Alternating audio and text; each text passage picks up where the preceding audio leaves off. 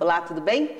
Hoje o MP na TV está com um convidado muito especial, o promotor de justiça Felipe Almeida Marques. Ele é titular da primeira promotoria de justiça de Água Clara. Tudo bem, doutor? Tudo bem, Valéria. Seja bem-vindo ao MP na TV. Faz tempo que a gente está tentando fazer essa gravação e não consegue, né, doutor? Pois é, correria do dia a dia. Água Clara anda muito movimentado também, é, né? Água Clara é uma comarca que, apesar de, de pequena, né, está muito movimentada ultimamente.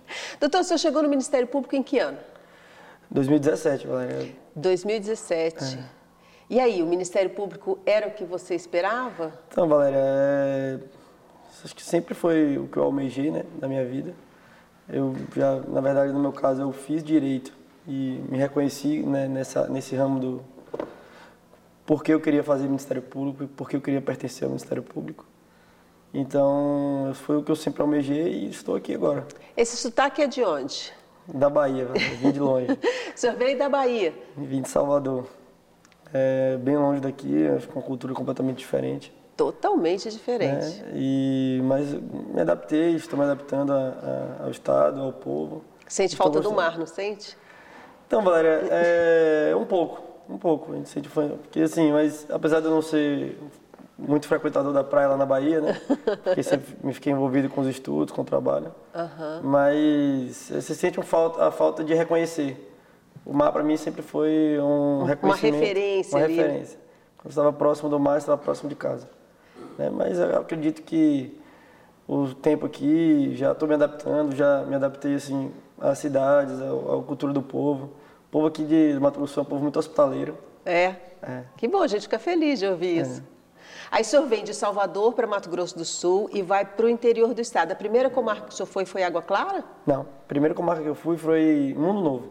Mundo Novo, bem mundo fronteira novo. ali, né? É, então... Um mundo que o senhor desconhecia completamente. E um mundo completamente diferente de tudo que eu já tinha vivido na minha, até hoje. né? é... Como é que foi essa experiência? Doutor? Fui para Mundo Novo e logo depois eu fui para Eldorado. Então continuei ali na fronteira. Continuou na fronteira. Quase um ano na fronteira, né? Então, é muito diferente. Lá eles têm uma cultura própria. O, a cultura indígena é muito presente. Né? E eu tive um contato muito grande com a cultura indígena, que eu nunca tinha tido na minha vida. Contato ali com a cultura do povo paraguaio, né? daquela miscigenação ali entre brasileiro, paraguaio, o povo lá do Paraná, que já é um povo um pouco diferente aqui do Mato Grosso do Sul. Então foi uma experiência bem enriquecedora. Eu imagino, carreira. eu imagino. Algumas coisas totalmente, assim, exatamente o que você disse, coisa que você nunca viu na sua vida, né? É. Você viu ali. E o crime ele é muito forte também, né, doutor? É, então, Contrabando, crime. Na verdade, o que, o, que, o que mais me impressionou nessa, nessa região é que o povo, o povo da, da, dessa região, eles não entendem que o contrabando é um crime. É uma cultura para eles. É, é normal, Exatamente. né? Exatamente. Eles não entendem que, que aquilo ali você está praticando um crime. Para eles, apenas você não está pagando imposto ao governo. E que eles não eles entendem que aquilo é ali financia o tráfico, financia a, as armas, o tráfico de drogas. Eles não entendem que aquilo ali é um crime. Então você encontra pessoas lá que você está conversando assim, não vai tomar café, começa com, conversa com a pessoa, ela tem oito passagens policiais por contrabando. E para eles é normal. Contrabando é um crime que a pena não é tão grande, né? uhum. né? E o povo de lá não reconhece o contrabando como um crime.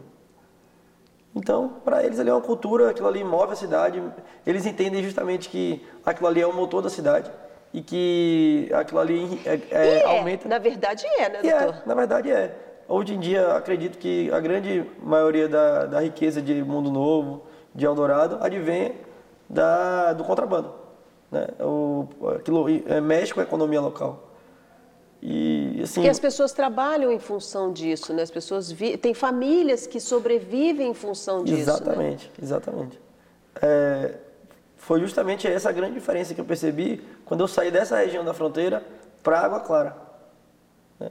Você vai em Água é Clara. É porque é diferente, né? É, exatamente. É, o contrabando lá realmente traz um, um nível de, de, de riqueza para a cidade que não, não se vê do lado de cada do, do estado.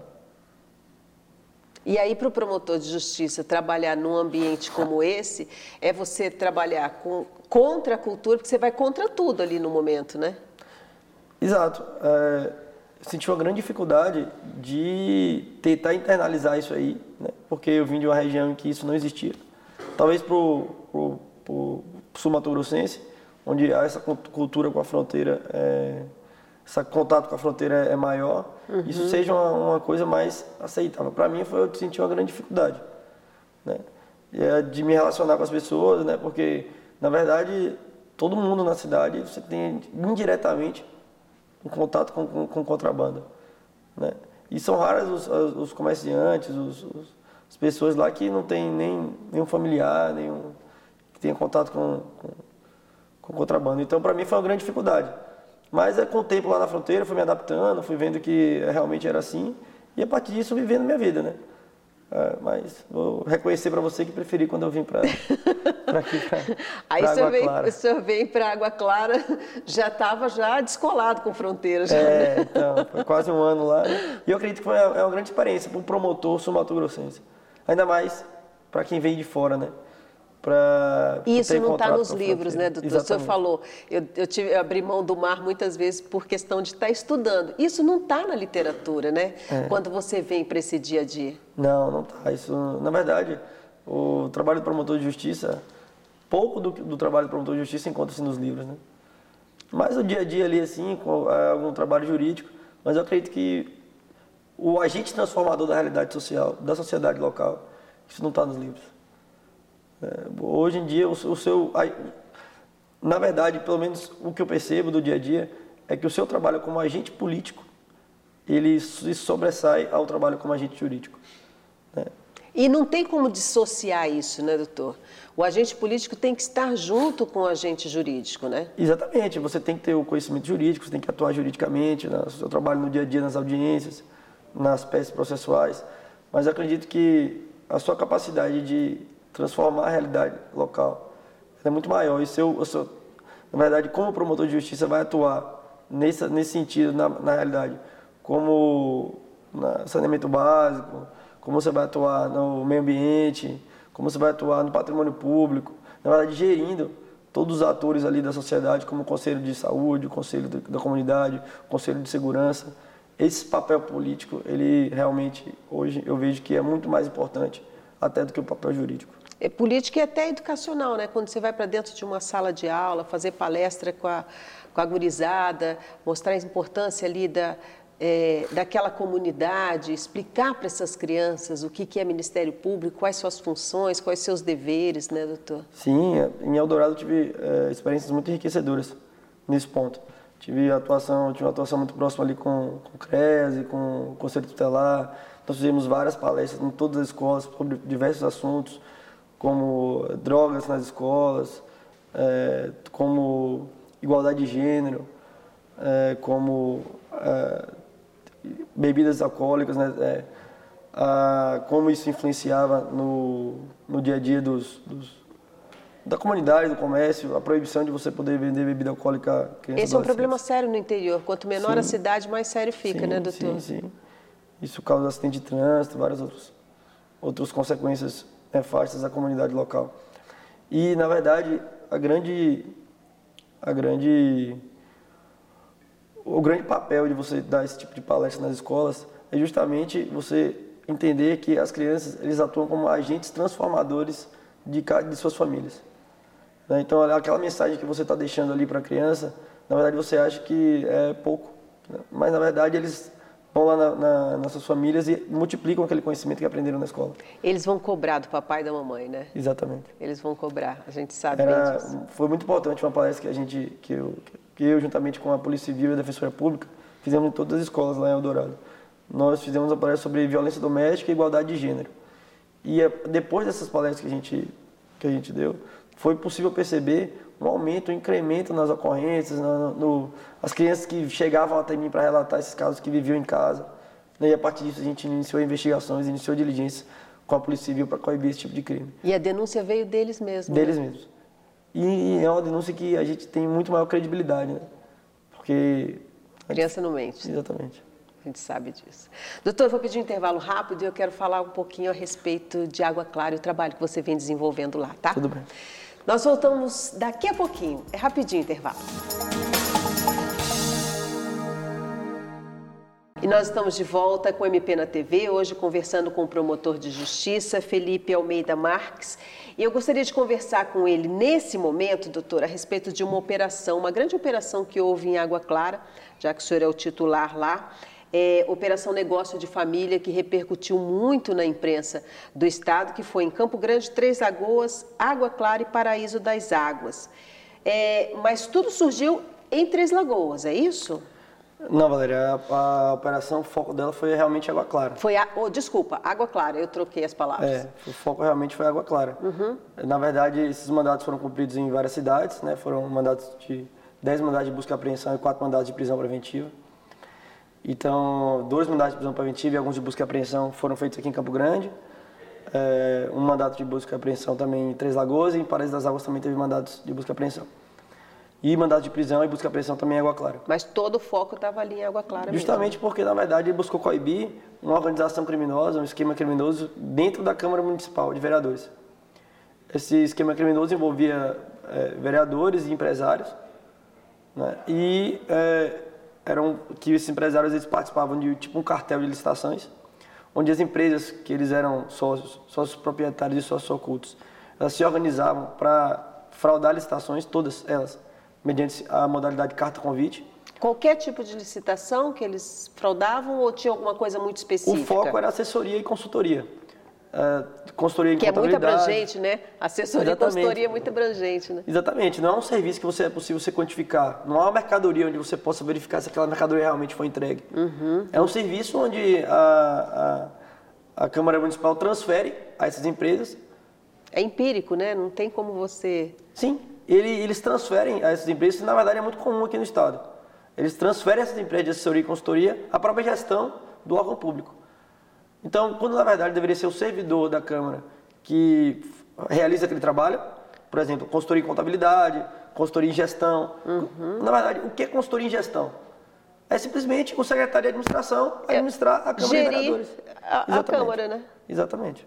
Então, é, esse, esse serviço onde não é possível se quantificar eles eram objeto de fraude por parte da, dessas empresas, em conluio com os membros do Poder Legislativo. E é, descobriu-se, na verdade, que esse dinheiro ele saía do, dos cofres públicos através desses contratos, contratos de licitação, assessoria e consultoria.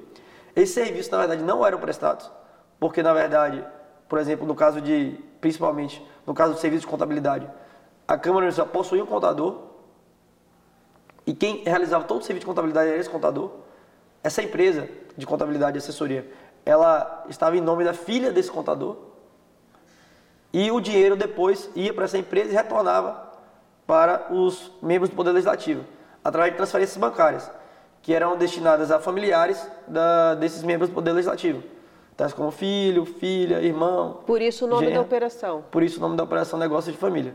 E isso se prolongou durante muito tempo. Muito tempo? Quanto tempo o senhor imagina, doutor? É, Valéria, uh, que a gente conseguiu investigar, que a gente conseguiu apurar, uh, foi durante cinco anos. Porém, eu acredito que isso acontecia há muito mais tempo, pois não, não foi possível, na verdade, a verificação desses contratos mais antigos, porque simplesmente eles não existiam. Não foi possível, nas buscas e apreensões, não foi possível é, apreendê-los, porque não se encontravam nas dependências da Câmara. Foram encontradas apenas notas de pagamento desses contratos mais antigos, mas o contrato em si e a forma com que a licitação ocorreu não, não, não simplesmente não existia. Então, uh, esse foi, foram apurados fraudes de milhares de reais, né, de dinheiro desviado dos cofres públicos e que voltaram, que voltou para a conta dos, dos membros do Poder Legislativo através de transferências bancárias de seus familiares. Né? Então, foram presos dois ex-presidentes da Câmara, que eles funcionavam como gestores do Poder Legislativo Municipal durante aproximadamente. Um deles foi quatro biênios e o outro durante oito biênios, sete biênios. De seis a oito biênios, precisamente, né? Que eu não consigo agora precisar uhum. quanto tempo ele ficou como presidente da Câmara, porque, se eu não me engano, foi desde 2001. Então, um longo tempo aí, né, doutor? Exatamente. Foram dois ex-presidentes da Câmara. Um atualmente era vereador, foi preso, uh, e dois empresários o dono de uma empresa de, desse, desse contador, que era tinha essa empresa em nome da filha dele, uhum. e o dono de outra empresa de assessoria e consultoria. Essa empresa de assessoria e consultoria chamada Sigma, ela tem contrato de concursos públicos e contrato com mais de 20 municípios aqui do estado. E o dono está preso. Todas essas pessoas estão presas estão hoje? Estão presas hoje. Estão presas após uma decisão do Tribunal de Justiça. Primeiro eles tinham sido soltos através de um liminar. Porém, essa liminar foi julgado o mérito dela na semana passada. E, por maioria, é, o Tribunal de Justiça mandou de novo expedir os mandados de prisão.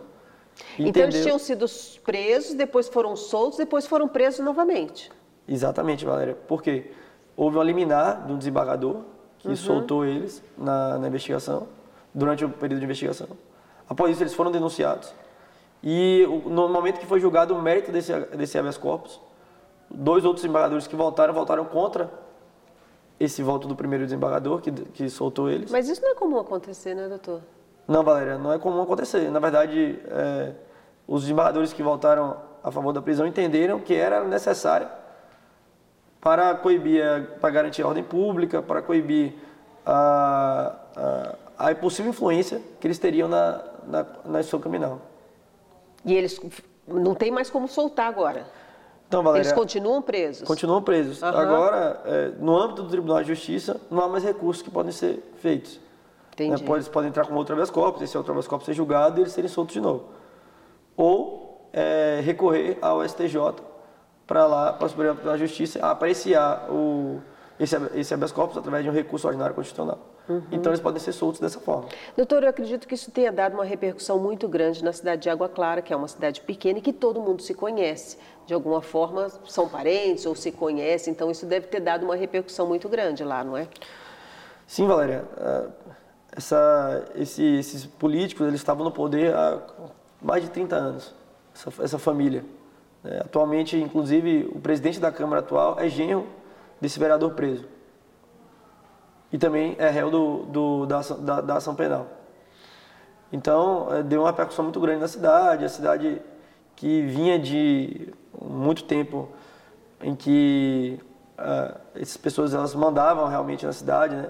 funcionavam uhum. como coronéis da cidade. O senhor acha que quando se corta uma raiz como essa, é, você dá um, um, um melhor respiro para esse local, né? Porque vão chegar novas pessoas, novas ideias, um fluxo melhor para a cidade? O senhor acredita nisso?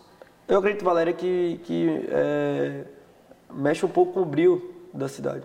Cidade que via esse pessoal o tempo, tempo todo na política, via Achava que nunca fosse dar em nada, né? Exatamente. É que sempre aquele burburinho que eles praticavam crimes na, na, na gestão pública. É, já, já houve lá operações da Polícia Federal, já houve há tempos atrás operações da, da CGU. E essas pessoas continuavam no poder. E então a, a sociedade via que, na verdade, a justiça lá em Água Clara era um, uma coisa, uma, era falha, porque não respondia aos interesses e os anseios da comunidade. Da comunidade. Então, sim. eles devem estar contentes com o trabalho desenvolvido pelo Ministério Público agora. É, Esperamos que sim. que né? sim, Valéria. Esse trabalho começou ainda na época do Paulo Henrique, né? Essas, essas investigações começaram na época que o Paulo Henrique. Que era o tá promotor anterior, era o promotor senhor? anterior. E eu dei continuidade e avancei em alguns pontos. Então conseguimos é, pelo menos é, dar uma resposta à sociedade que ela espera do Ministério Público. Eu acho que esse é um ponto importante dizer que quando um promotor deixa a comarca, não quer dizer que o trabalho dele vai ficar parado. Né? Muitas vezes o promotor que chega, ele dá continuidade ao trabalho, como aconteceu no caso de vocês, né? Exatamente. É, na verdade, a sociedade, a comunidade Porque às vezes local... a sociedade pode pensar, ah, não, tirar o promotor daqui, ou porque esse é, esse burburinho pode acontecer, né? Então, agora a coisa vai ficar do jeito que foi. Não é que, na verdade, vocês mudam muito de comarca, né? E um pode dar continuidade Principalmente no começo da carreira, né, Maria? Uhum. Mas, é, exatamente como você falou, o, a, o Ministério Público é um órgão uno. E quando um promotor sai, por algum motivo, promoção, por remoção, o outro que chega dá continuidade a esse trabalho. Uhum. E foi, na verdade, o que eu tentei fazer na Água Clara.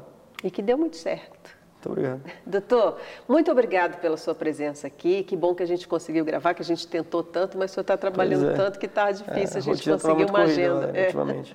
Doutor, obrigada pela, pela, por ter vindo, pela conversa, por a gente poder esclarecer um pouco mais aí a comunidade, o trabalho do Ministério Público. Muito obrigado também, Valéria. Gostaria de agradecer aqui a oportunidade. Que, que, essa, que essa, essa, essa oportunidade de você prestar também o serviço de informação à, à sociedade é muito importante. Nós ficamos por aqui. Na semana que vem voltamos para falar mais a respeito do trabalho do Ministério Público. Tchau.